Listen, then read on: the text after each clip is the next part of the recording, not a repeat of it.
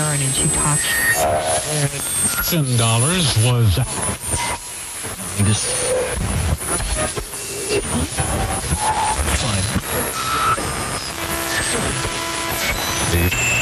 Very serious.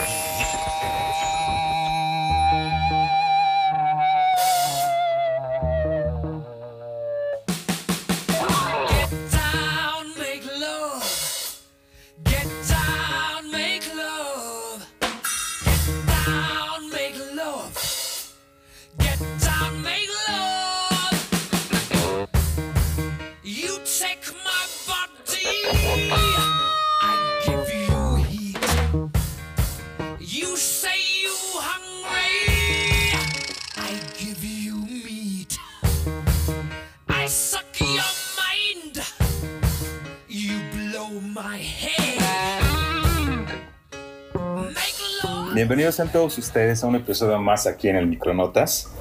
Y pues hoy estamos aquí con el Inge. Inge, buenas noches. Buenas noches. Y con un invitado especial, Beto.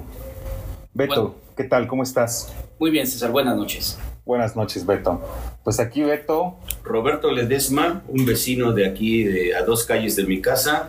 Y yo quise invitarlo, mi estimado e ínclito Beto, porque yo sé que Beto nos va a dar cátedra sobre Queen.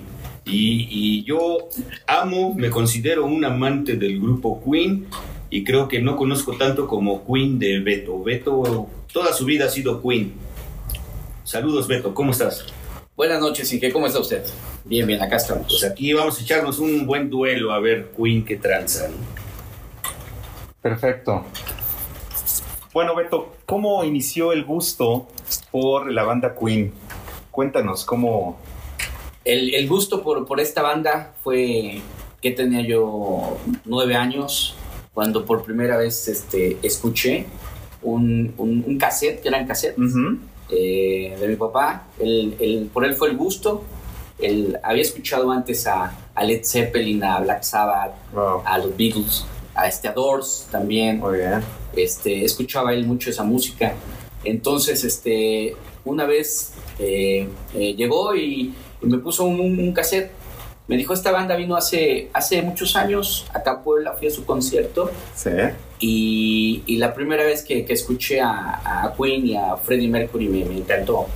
Es algo que, que, fue fabuloso para mí, esas canciones y la voz de Mercury. Oye, buenas influencias de tu papá. Sí. Eh, Led Zeppelin, una gran banda también, pero dijiste me quedo con, con Queen. Sí, sí, sí, había escuchado otras bandas ya, ya de rock, Ajá. que también me, me, gustaban mucho me apasionaba, pero después de escuchar Queen me, me, enamoré de esa banda. Y ahí me quedo. Es parte de lo que yo, una diatriba que tengo con Beto, porque tú sabes que yo soy así más conocedor de rock y luego incito a Beto así como maléficamente, le digo, Beto, es que está Da Who, está Zeppelin, está ICDC. No, no, Inge, Queen, Queen, yo amo a Queen. Le digo, no, pero es que no has oído a T-Rex, a David Bowie. No, Inge, Queen. O sea, es un apasionado de Queen, por eso lo quise invitar y pues que nos platique. A mí me, me, encanta que Beto, fíjate, dice que nació, hace rato nos dijo que nació en 1980. O sea, pues Queen ya estaba, bueno, no estaba de salida, estaba en su, en su mero apogeo, pero luego dices tú, ¿cómo es posible que alguien tan joven conozca tanto como Beto conoce a Queen? A ver, que nos platique Beto de cuáles fueron las primeras rolas que realmente te, nacieron, te llegaron al corazón de Queen. Bueno, para empezar, la, la primera canción que, que me identifiqué y me gustó mucho fue Somos los Campeones o We Are Champions. Este, y básicamente fue porque también soy muy futbolero, muy futbolero y, en, esa, en esa época el equipo al que le voy, que es el Puebla, sale campeón y, ponen esa canción. Entonces me identifica mucho eh, lo que significa la canción con lo que pasó con el equipo y, me empezó a gustar mucho después el Queen Grandes Hits, este, uno, We Will Rock You, este, eh, otro más que Muerde el Polvo, eh, Bohemian Rhapsody, Killer Queen, para empezar, la polémica, ¿sabías que esa de We're the Champions la compusieron cuando los acereros logran su segundo Super Bowl? We are the champions, my friend. no, pero también esa vez fue cuando el Puebla le gana a las Chivas, ¿no? No, le gana a la UDG. A la UDG, el campeonato de 1990. Ah, órale. No, eso sí no lo sabía. A veces yo dije que Beto me, este, me ganaba, pero no, creo que le falla porque We Are the Champions viene en el New York The Worlds y ese disco es de 1977. No, pero ahí lo dejemos. No, sí, viene en ese, en ese disco, pero yo lo escucho en el Grandes Hits. O sea, tú, uno, ahí tú escuchas We Are the Champions, ya bien borrachote, en el Estadio Cuauhtémoc, We Are the Champions. Sí, es cierto, yo estuve también en ese partido, en 1989, cuando, pero bueno, nada más como breviario cultural, cuando los goles de Aravena y Poblete le dan un gran triunfo al pueblo. Es más, Puebla necesita otro campeón. Como es. César, te me estás quedando muy callado. A ver, ¿qué onda con Queen? A ver, tú, lo que nazca de tu corazón. no, bueno, oye, eh, supongo que también llegaste a ver la película que hicieron hace unos dos años aproximadamente, ¿no? Sí, claro, claro. ¿Qué tal te pareció? ¿Es, fue, ¿Hay ficción, hay cierta realidad? ¿O a tu parecer, tú amante de la banda Queen, qué piensas de esta película? A mí la película me gustó. Es más, la he visto varias veces. Varias veces la he visto. Eh, no trae eh, todo lo que en sí pasa con, con, la banda. O sea, ahí te explican a lo mejor cosas que, que no sucedieron en realidad eh, en la banda. Pero sí, sí, a mí en lo personal sí, me gustó. ¿Te hubiera gustado mejor una serie? Donde pudieran pasar. Ajá, puede ser. Sí, sí, porque como que faltó. Siento que faltó un poco más de la historia y ocultaron un poco más de la vida este, íntima de Freddie Mercury. No siento. De ahí nace mi, mi, siguiente pregunta, Beto. Este, para mí, yo también vi la película, yo también conozco lo, que fue la vida de Freddie Mercury, lo que fue su despapalle, y creo que la película se queda corta. ¿Tú cómo viste eso, Beto? Este, eh, ¿Querías este, así más este, como chismosamente que se hablara más de todo ese despapalle de Freddie o para ti estuvo bien? Bueno, yo creo que los, la quisieron hacer más comercial o más para la gente, para, para, los niños, para ver lo que fue la música y la obra de Queen y de, de Freddie. Es lo que pienso. Para mí estuvo bien porque en realidad la vida íntima de Freddie Mercury es muy subida de él. Yo lo admiro y lo respeto como, como el genio que fue en la música. Eh, en eso me parece que estuvo bien. ¿no? Porque hay una película como la de Elton John que sí se me hace un poquito más fuerte. Eh, explican un poquito más su vida íntima y a lo mejor a, los niños o a los jóvenes que van viéndola, pues sí, siento que es un poco más fuerte. La famosísima Rocket Man. Ah, por ahí un saludo a mi cuate Elton John. Alguna vez que anduve por Inglaterra lo saludé. Lo fui a ver en un concierto a Elton John otro maestro. El otro día platicaremos de él. Otro genio, Claro, sí, coincido contigo, Beto, que fue un proceso comercial, capital, que de ahí fíjate que se empezaron a, vender más los instrumentos musicales.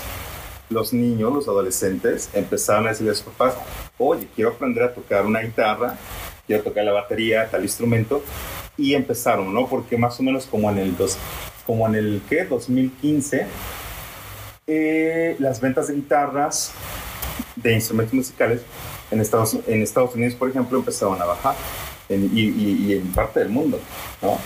Y esa película sí ah, desarrolló el, pues el, la publicidad para que tuvieran eh, ingresos, ¿no? Capitales, todos, ¿no? Creo que esa, esa película está en 280 y tantos millones más o menos fue el, eh, globalmente, ¿no? Que tuvieron recaudados 289 millones. Millones de dólares. Millones de, dólares, claro.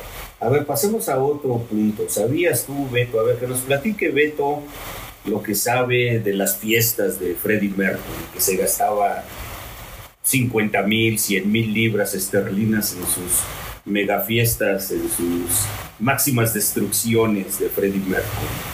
¿Sabías tú un poquito, a ver, ahorita entre Beto y yo vamos a apoyar qué es lo que pasaba en esas fiestas? Este, ojalá y no nos vayan a, aquí a, bloquear la transmisión. Decían que había enanos, enanos con charolas de plata que llevaban la cocaína para que se sirvieran, así. ¿Cómo ves? ¿Qué otras cosas había?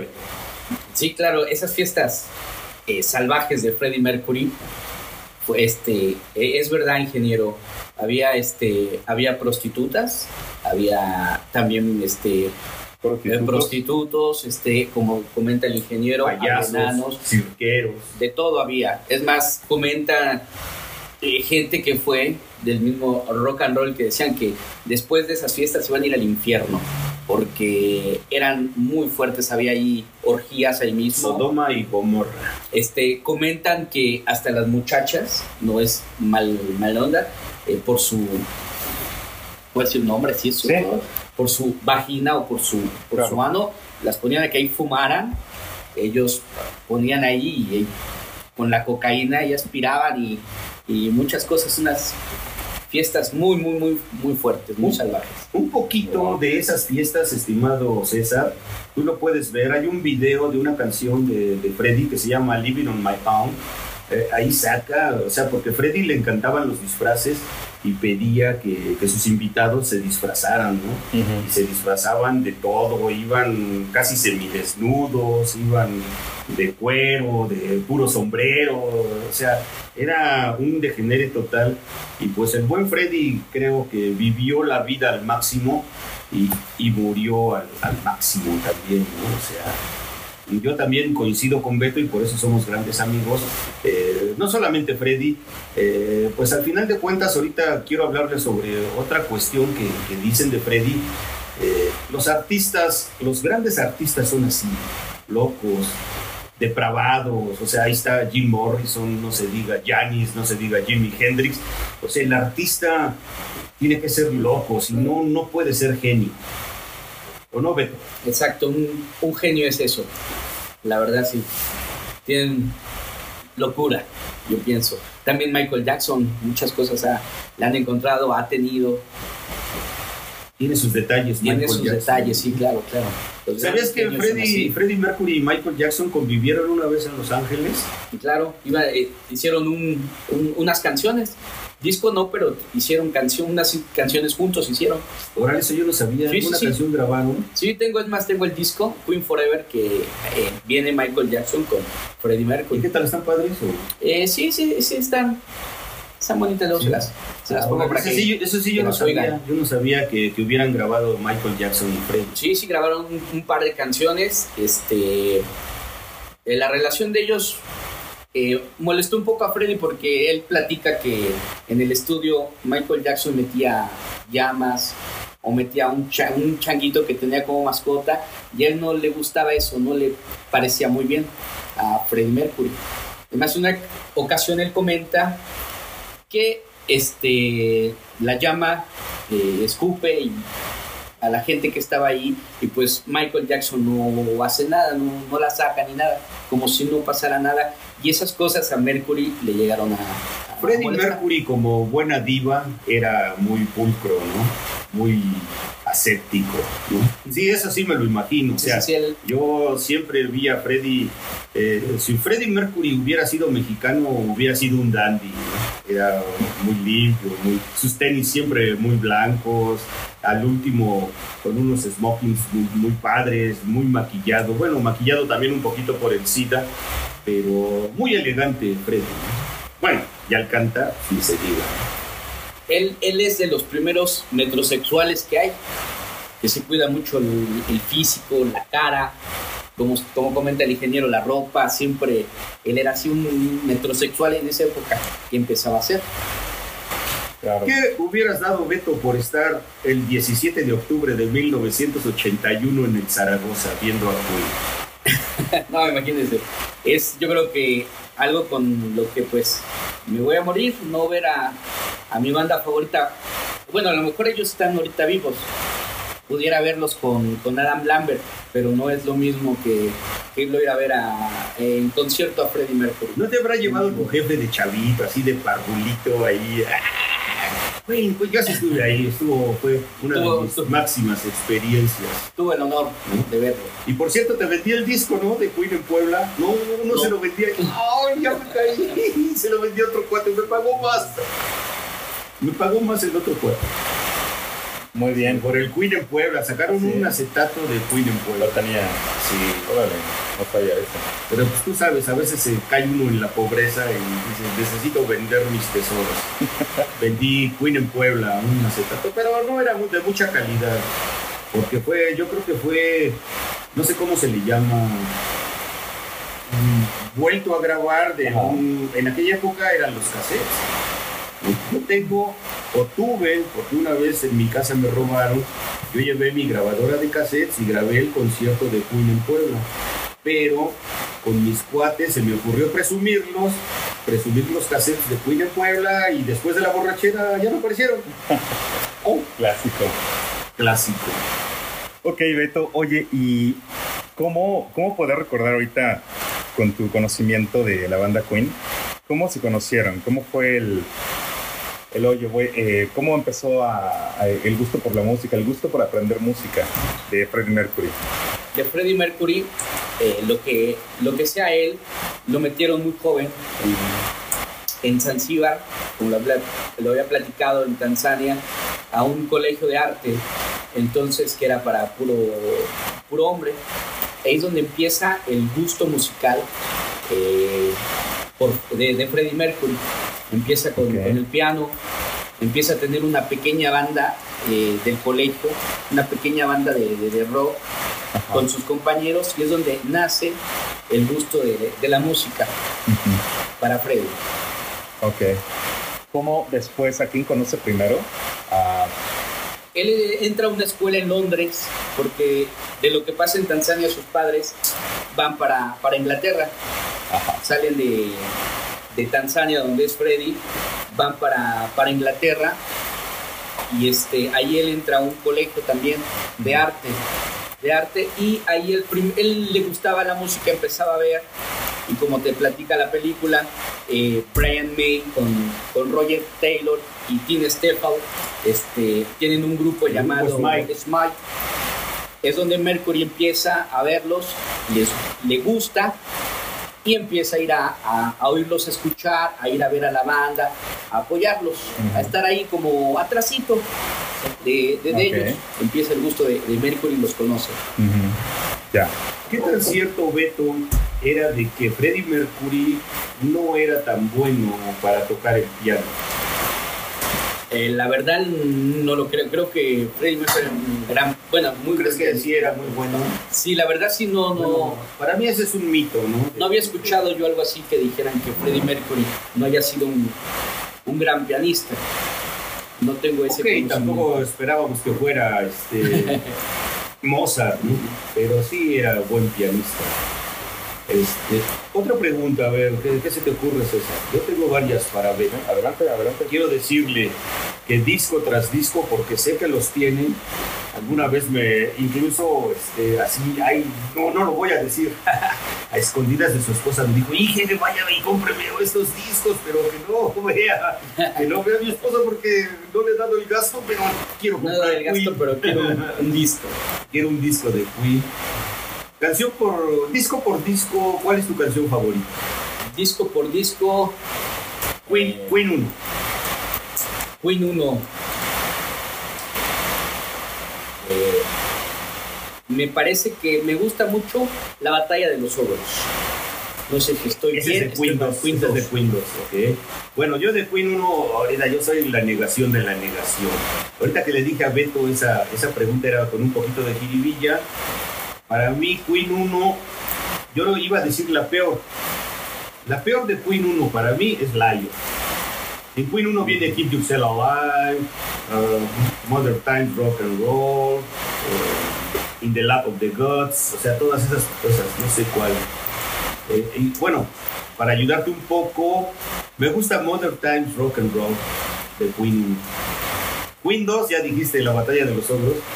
Yo de Queen 2 amo y la recontraamo la marcha de la reina negra.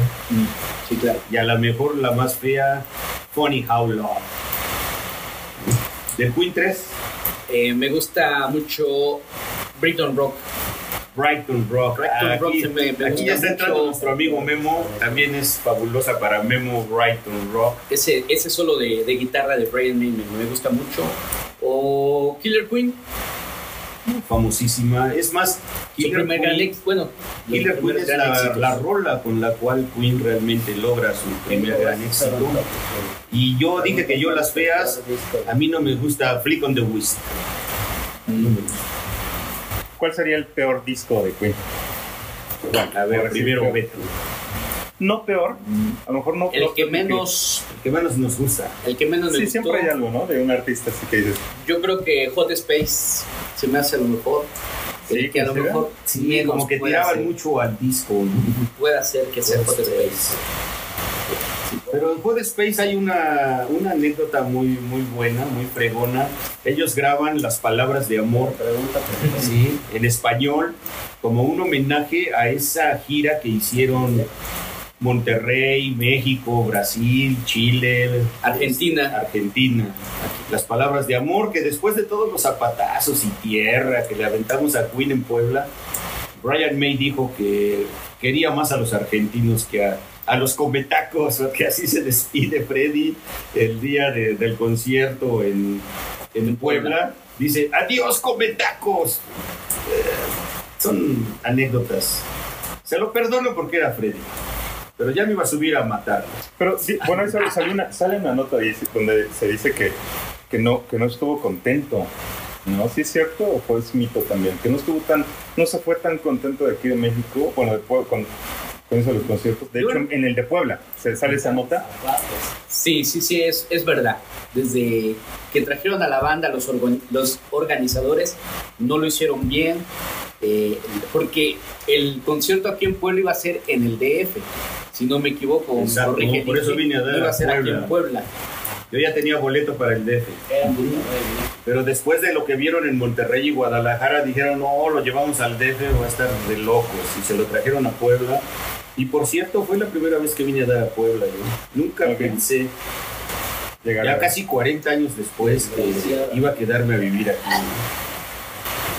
Beto, ¿crees que ya Puebla tiene la capacidad para hacer conciertos más grandes? De... Ahorita creo que ya, ahorita ya, ya, ya tenemos la, la mentalidad Bien. y el comportamiento para hacer un concierto como en esas eh, masivo, porque si no me equivoco, Queen fue de las primeras bandas que llegaron a hacer conciertos masivos aquí en México. ¿O me equivoco? Inge? Un poquito a lo mejor, Sí. pero sí, porque ya que se habían venido los Doors, había venido Chicago, había estado este, Avándaro, bueno, Avándaro fueron bandas mexicanas, había venido Ten Years After, ¿no? había venido Johnny Winter a Pachuca, pero la verdad yo que, que- también me encanta Queen y nunca, fíjate que ya te he platicado, César, que afortunadamente tuve oportunidad de andar por Estados Unidos unos tres años Ok. y, este, y vi grandes conciertos y sí, la verdad, estoy de acuerdo con Beto, sigue muy vívido en mí ese concierto de Puebla, fabuloso. Sí. Sí creo que para el rock de estadios o, o los conciertos que se han hecho, eh, Queens es la mejor banda que puede haber para hacer un, un concierto de rock. Seguimos Claro. con los discos, Beto, a ver, vamos con el Una noche en la ópera, la mejor y la peor. Eh, la mejor a mí, bueno, Bohemian Rhapsody o, Bars- o sí, exacto, Bohemian y la Bohemian peor. Rhapsody. mm, es que la verdad Inge, No Ninguna. tiene peor. no, no todas me encantan. Es que sabes también que César, estamos llegando Sí. al top, al top de Queen. O sea, a partir de, de- de Queen 3, lo- bueno, no es Queen 3, la de Heart Attack. Sheer Attack, ataca el corazón. Ajá, Después viene este Una noche en la ópera, después viene Un día en las carreras, después viene News of the World. Creo que es donde Queen realmente explota, estalla a lo máximo. Y yo soy más bizarro. Acá nuestro cuate que nos está sirviendo los tequilas.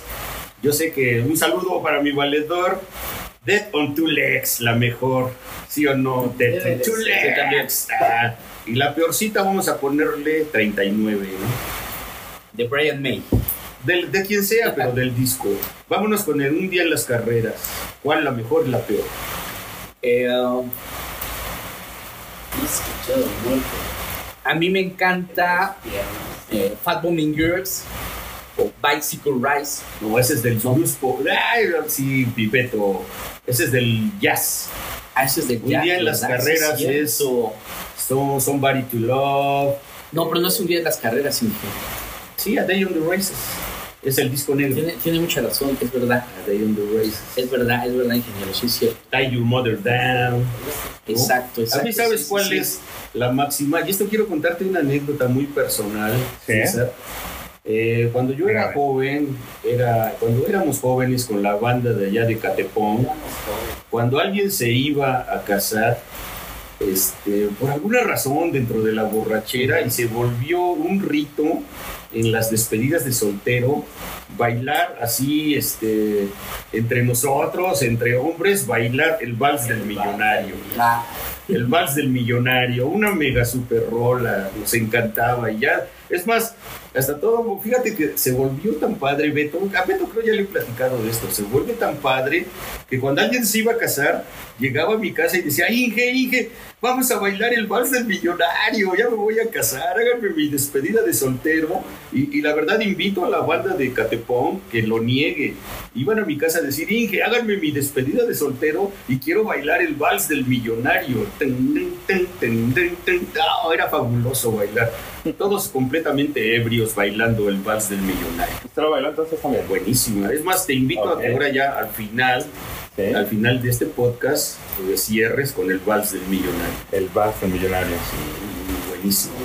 Y a lo mejor la peorcita que no hay en el día de las carreras, eh, pues a lo mejor voy a contradecir a Beto, Tie Your Mother Down no me gusta mucho. Pero eso ya depende. ¿Por qué no le gusta mucho? Mm, se me hace ruidosa, Ajá. se me hace pesada, querían ser muy pesados, pero no tan pesados como en el 2. No sé, no me gusta, pero es así algo así muy, muy, muy sentimental. O a lo mejor nada más por ser bizarro y querer llevar un poquito la contraria. Después viene Nuevas del Mundo. ¿No? De una vez te digo a mí cuál no me gusta. Get Down, Make Love. Foster, Esa ya pasó, pero me encanta. ¿no? ¿Te acuerdas de, de- A mí no me gusta Get Down, Make Love. Sí, también concuerdo. Y sabes, bueno, poquito. ¿y sabes cuál me súper encanta? Es que me, me- me gusta ir un poquito más a lo no tan comercial. Y yo creo que Beto la va a oír. O, bueno, no la va a oír, la sabe, la ha oído y sabe que es muy buena. Se llama My Melancholy Blues. Ah, fuck that. Sí, sí, sí, sí. Más, más, es que mira, generalmente, eh, eh, y Beto me conoce y sabe, yo lo que odio de los amantes de Queen, que este, We Are the Champions, Bohemian Rhapsody, Killer Queen, Another One Bite the Dust, que me parece la peor de Queen de toda la historia. O sea, se van con lo más comercial, No, no, se van a, a- a lo profundo. ¿no? Hace rato habló Beto de, de Over Battle. Es una mega la batalla de los ogros. Y heavy metal de Queen. Muy bien. Conozcamos qué dice la ciencia sobre eh, la voz de Freddie Mercury. Dice que usualmente se asociaba con, con la de un tenor. Sin embargo, este estudio afirma que en realidad correspondía a la de un barítono, es decir, un tono más bajo. En una de las pruebas se analizaron 240 notas sostenidas en 21 grabaciones de Mercury a capela. La idea era analizar su vibrato, que es la oscilación entre los tonos que emplean los cantantes cuando sostienen una nota.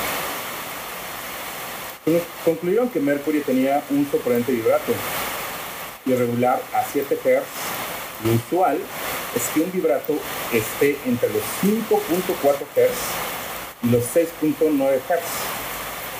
Por ejemplo, el tenor Luciano Pavarotti, por ejemplo, eh, tenía un vibrato de 5.7 Hz.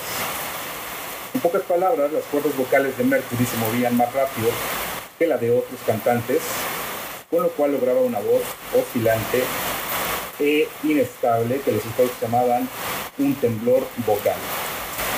¿Qué tal, eh? conociendo lo que dice la tu opinión, nadie duda que Freddy era un mega super cantante. Y que Freddy, no sé, eh, a ver Beto, ayúdame un poquito. Alguien lo quiso operar porque tenía unos dientes horribles, pero él lo quiso porque tenía miedo de que cambiara ese tono de voz tan extraordinario. Bueno, a mí me encanta más lo, lo bajo, lo grave, pero reconozco que a Freddy, pues, ¿quién le llega? ¿no? Cantó ópera, ¿no? Sí, claro. Claro, con, con Montserrat Caballé hicieron el, el- la canción o el disco de, de Barcelona de los Juegos Olímpicos de 1992. Y sí, es verdad, Inge, su voz es, era impresionante de Freddy. Claro, oye, y platícanos sobre Brian May. ¿Qué onda con sus estudios? ¿Cómo es que estaba como Astrofísico. y después hollaban las mismas a, la par la música y la astrofísica? Este, sí, él, muy joven, le gustaba la, la música, estudió también Brian May. Él, por cierto, no sé si sepan que no tenía para una guitarra o una guitarra eléctrica. Entonces, con su papá, le armaron su famosa guitarra, que es la Red Special, de Brian madera arma su primer guitarra. junto de madera de, de- de una chimenea de su casa. De ahí saca, va sacando, él va armando, él arma su, su guitarra, porque también no, no tenía la economía para comprar una guitarra de, este, eléctrica. Ok. Esas son de las anécdotas bueno, para verdaderos conocedores de Queen. Sí. Freddie Mercury, alguna vez cuando andaba bien pobre y Smile no le quería dar la oportunidad de cantar, se pone a vender ropa, así como en un supermercado, y llega David Bowie y le compra unas botas.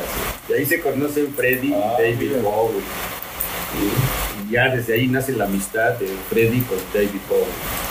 Eh, otra anécdota, cuando muere Freddie, tú ya sabes, ¿no? Los, ¿Cómo se llaman? Los, los periodistas estos, este, que siempre andaban cazando. Eran grandes amigos de la princesa Diana, ¿eh? Eran grandes amigos. Freddy, David Bowie, Elton John. Después la princesa Diana, otro día si quieres platicamos sobre eso, por ahí también eh, la, capturan mucho, de que llega Elton John a- a cuando Freddie Mercury ya estaba en sus últimos días y obvio, ¿no? Todos los paparazzi, la prensa sobre Elton John y les dice, mierda, sáquense de aquí, se está muriendo mi amigo, ¿cómo pueden ser tan mierdas de hacer noticia de eso?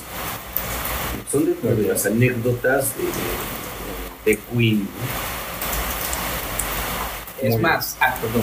No. Es más, hay una anécdota donde la princesa Diana va con Freddie Mercury a un bar gay y él la viste de hombre. A la Exacto, princesa Diana sí, y cierto. están los dos. Ahí ella se escapa y está con, con Freddie. Para mí que a la princesa Diana la mata la dictadura de, de- de la monarquía inglesa. Era demasiado liberal para los persignados de la dictadura, de la monarquía, no dictadura, De la monarquía, exactamente. Ahora, yo quiero platicar con Beto, ya está poniendo chida esta plática, es lo que me gusta. Eh, ¿Qué sabes tú, Beto? Hasta hay estudios de, que, y ahorita pues, estoy viendo aquí un pequeño escrito que traje, de que Freddie Mercury hace un pacto con el diablo y que ese pacto con el diablo está dentro de la canción Bohemian Rhapsody. El mamá, uh, Belcebú, Belcebú y todo eso, ¿no? Bismillah es como decir, este, gracias Dios, sálvame. ¿Qué sabes tú de eso? Mm, La verdad lo he escuchado. He escuchado eh, que dicen que la canción está, tiene un pacto ahí demoníaco, pero la verdad no lo creo. No, no creo la letra. Eh, más bien pienso que en esa, en esa obra maestra para mí que es Bohemian Rhapsody, habla yo creo más de, de algo interno de, de Freddy. Algo que él quiere decirlo, pero no lo dice abiertamente. Porque si usted, eh, Inge lo sabe, Freddy nunca acepta mm, abiertamente que es homosexual. Siempre tiene eh, como esa idea, como tenía su compañera Mario, Mary Austin. Mary Austin, que le decía Lee Majors. ella decía, por, el hombre decía, nuclear, por el hombre nuclear. Él decía que jamás iba amar a un hombre como, como ama a una mujer. Y este. Eh, Pero terminó Freddy amando no- a Jim Hutton. Bueno, Freddy creo que terminó haciendo lo que él quiso porque tenía a su amante y a su amiga que también era como su amante y los tenía viviendo ahí. A los dos. Ah, sí. Sí. Fíjate Así que muere Freddy Mercury, a los dos teniéndolos ahí. Freddie Ah, Mercury no en su quinta ahí en Londres Este, y eso yo también una vez lo, lo leí y, y- y- y es parte de lo que hablábamos hace rato con Beto. Los artistas son geniales y son locos. Y eso también lo, lo hizo Elvis Presley. Eh, le pagaba a la gente porque estuviera con él.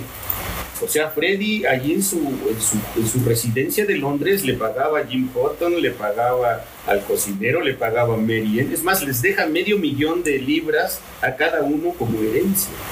Después Mary Ann se queda con la casa porque Freddy tiene la desgracia de no hacer un, un testamento y Mary Ann agandalla a ellos y los corre y todavía les da 50 mil libras más. Pero Mary Ann Austin se queda con la herencia de Freddy. ¿Cómo ves? Está interesante, esto huele a una segunda parte. ¿no? Entonces, ¿no crees que, que- era así como Mephistófeles, la de Rap- Bohemian Rhapsody? La verdad no creo, Inge. Freddie Mercury era de una religión zoroastriana por, por sus papás. Este. eh, pienso que a lo mejor como usted dice, lo de o Be- Belcebú o Bismillah, mm, más bien a su religión. No creo que tenga pacto con, con el diablo, no, no creo en eso. Hay que escuchar bien la letra y aquí Beto me va a dar cabida a algo que yo siempre he dicho a lo mejor ahora ya de, de ruco domino más el inglés, pero a todos aquellos que nos gusta o nos gustó el rock, nos gustaba por el ritmo, por la música, yo creo que si tú le preguntas al 90, y- bueno, al 100%, 95% de la gente que le encanta el rock no sabe lo que dice. Claro. Y Bohemian Rhapsody sí habla sobre, pero para mí, que soy un poquito más literato, Bohemian Rhapsody, Bohemian era la provincia donde nace Fausto.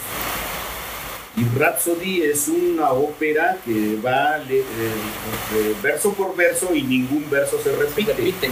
Entonces, para mí es una locura, así una alegórica loca de Freddie Mercury, porque igual que Jim Morrison y sus poemas estaban bien locos, igual que Kurt Cobain y sus canciones estaban muy locos.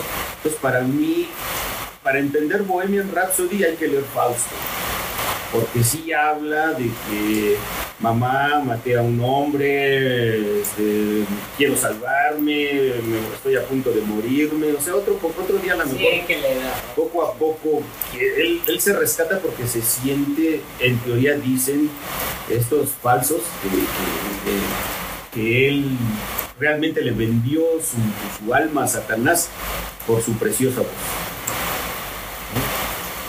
Así como varios este, artistas, ¿no? Aparecidos desde Robert Johnson, Jimi Hendrix.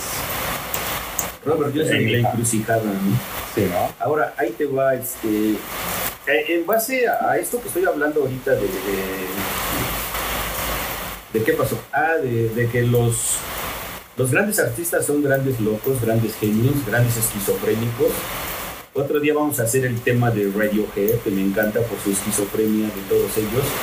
Eh, busqué a Baudelaire, Baudelaire el poeta, el poeta famosísimo y muy proclive a Jim Morrison, y busqué esto que se llama Letanía Satanás, y dice algo así, dice, se lo escribe, es un poema de Baudelaire y es una primera parte, porque Baudelaire fue prohibido en Francia y quemado sus libros, decía, maldita sea la noche de placeres efímeros en que mi vientre engendró a mi expiación, puesto que tú me has escogido entre todas las mujeres para ser el asco de un pobre marido.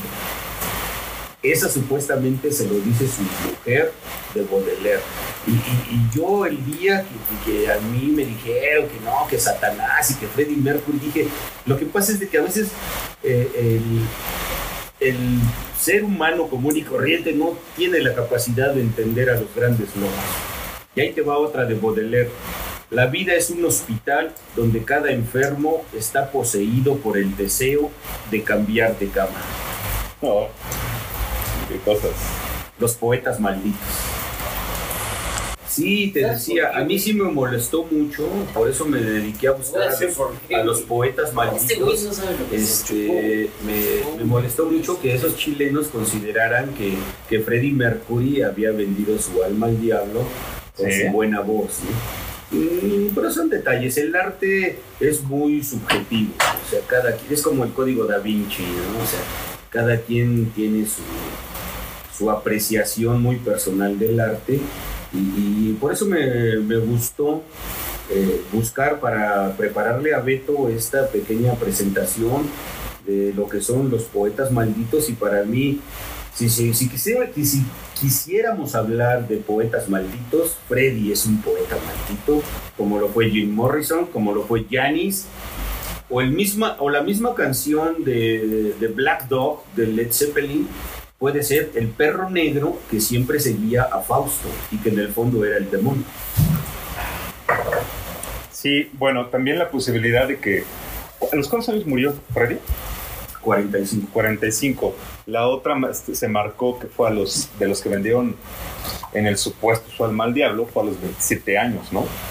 Este ya había pasado más de los 27. Bueno, esa es la generación de los 27, los que Ujú. mueren a los 27. ¿no? Pero de los que sí, se, sí buscaron más eh, información de que probablemente, ¿no? Eh, sí vendieron su alma, ¿no? Mira, lo, lo, lo, lo grande de los grandes, hablando de Queen y de Freddy, es de que se hable de ti. O sea, para bien o para mal, eso es lo grande de los grandes. Porque para mí demuestra este, que, pues que estás en, en el cerebro, en la boca de todos. Si no se habla de ti, pues no eres nadie. Sí. ¿Cómo ves eso? Sí, sí, es, es cierto.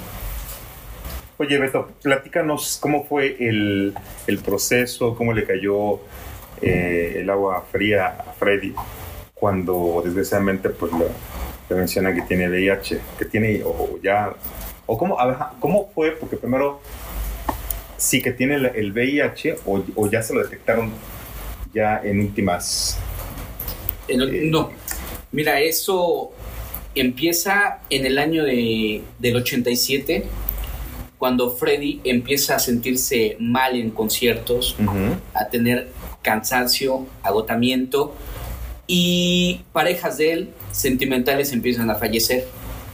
Se da cuenta que, que esas, esas, esas este, parejas eh, fallecen de SIDA. Él es como toma la decisión en, en ir a hacer una prueba de VIH. Y le encuentran que desafortunadamente ya tiene el virus desarrollado que ya es SIDA. exacto Lo que decía Jaciel, ¿no? Una cosa es el VIH y otra cosa ya es desarrollado que ya se vuelve SIDA. Ujú. Y en efecto, o sea, empiezan a aparecer su- sus novios de Freddy, bueno, pues a esta altura, ¿qué podemos decir de Freddy? Y es cuando él siente miedo, por decirlo así, se hace la prueba y aunque le dicen que es positivo, lo guarda durante mucho tiempo hasta, es más, a lo mejor es una pequeña catástrofe para él. El día que él decide a, a la prensa dar a Sí. conocer que tiene SIDA, al otro día muere. 24 de noviembre de 1991. Pero un poquito más, Beto, abórdanos un poquito más de, de Queen. O sea, a ver, yo tengo una pequeña duda y ayúdame un poquito. ¿Cómo tu jefe, aparte de los gigantes de Nueva York, que también mis respetos, Sí, sí. cómo es que amaba Queen? Eh, mi papá ama a la banda. Eh, empiezo a oír sus discos, los primeros finge lo que él me platica. Después él asiste al concierto, a los dos conciertos que hacen en Puebla. Los dos conciertos él, él se va. Es más, este, tengo una anécdota familiar que, que mi papá no regresa en una semana, 15 días. Saben que él se va, saben que él, él salía a, a trabajar en lo que él dice, lo que él me platica. Dice, me voy a ir a trabajar. Mi mamá, perfecto, no llega, no llega y una semana lo andan buscando. Andaba de pedo andaba, con andaba, andaba, andaba tomado y, con muchas cosas más ahí, drogado y todo el jefe. Lo respeto mucho, lo adoro, lo amo, pero eh, sí, él, él, me platica que él se desaparece 15 días después del concierto. Él llega a concierto con unos amigos de la... Vive el rock and roll. De, de, una universidad que son sus compañeros, dicen, vámonos al concierto. Él me platica que él se va. Fue, eh, fue impresionante, me platica ir a ver un concierto de, de Queen y de Freddie. una locura. Eh, él pensaba que cuando empezó el... Porque el concierto era en la noche y estaba lleno el estadio de... Desde las 8 de, la mañana. Ignacio Zaragoza. Desde las 8 estaba lleno, él ahí vio pues ya gente tomando, eh, drogada, drogada, no, no, lo que Hubo gente que no vio el concierto, ya estaban tirados Hubo gente que no vio el concierto. Y, y, afortunadamente creo que no hubo muertos, pero sí los pisábamos.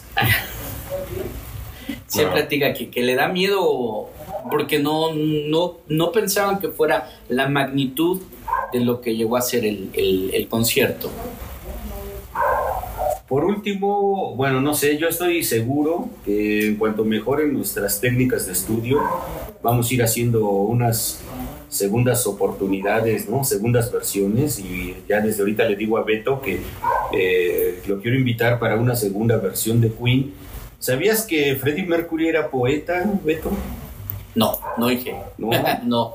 Te guardé. Yo para finalizar, a mí me encanta la poesía, ya, los, ya lo vimos la vez pasada con Jaciel te guardé un poema, y checa, ¿eh? un poema que hace Freddie Mercury, chécalo. Dice, cuando yo la conocí tenía 16 años. Fuimos presentados en una fiesta por un chico que se decía mi amigo. Fue un amor a primera vista. Ella me enloquecía. Nuestro amor llegó a un punto que ya no conseguía vivir sin ella. Pero era un amor prohibido. Mis padres no la aceptaron Fui reprendido en la escuela y pasamos a encontrarnos a escondidas. Pero ahí no aguanté más, quedé loco. Yo la quería, pero no la tenía. Ya no podía permitir que me apartaran de ella. Yo la amaba. Choqué con el coche, rompí todos los muebles de casa. Casi maté a mi hermana. Estaba loco, precisaba de ella. Hoy tengo 39 años. Estoy internado en un hospital, soy inútil y voy a morir. Abandonado por mis padres, por mis amigos y por ella. Su nombre, cocaína. A ella le debo mi amor, mi vida, mi destrucción y mi muerte. Oh, mira, no conocía esa poesía de Freddy. No, tampoco. Perrona. La realidad en 4K? Pues no sé, yo casi siempre termino con un poema. bueno, para mí este es un poema, es un escrito que le hizo a Mary Austin, este, Freddy, y este, y pues ya nada más, este, la marcha de la Reina Negra, dijimos, ¿no? Al rato la buscas.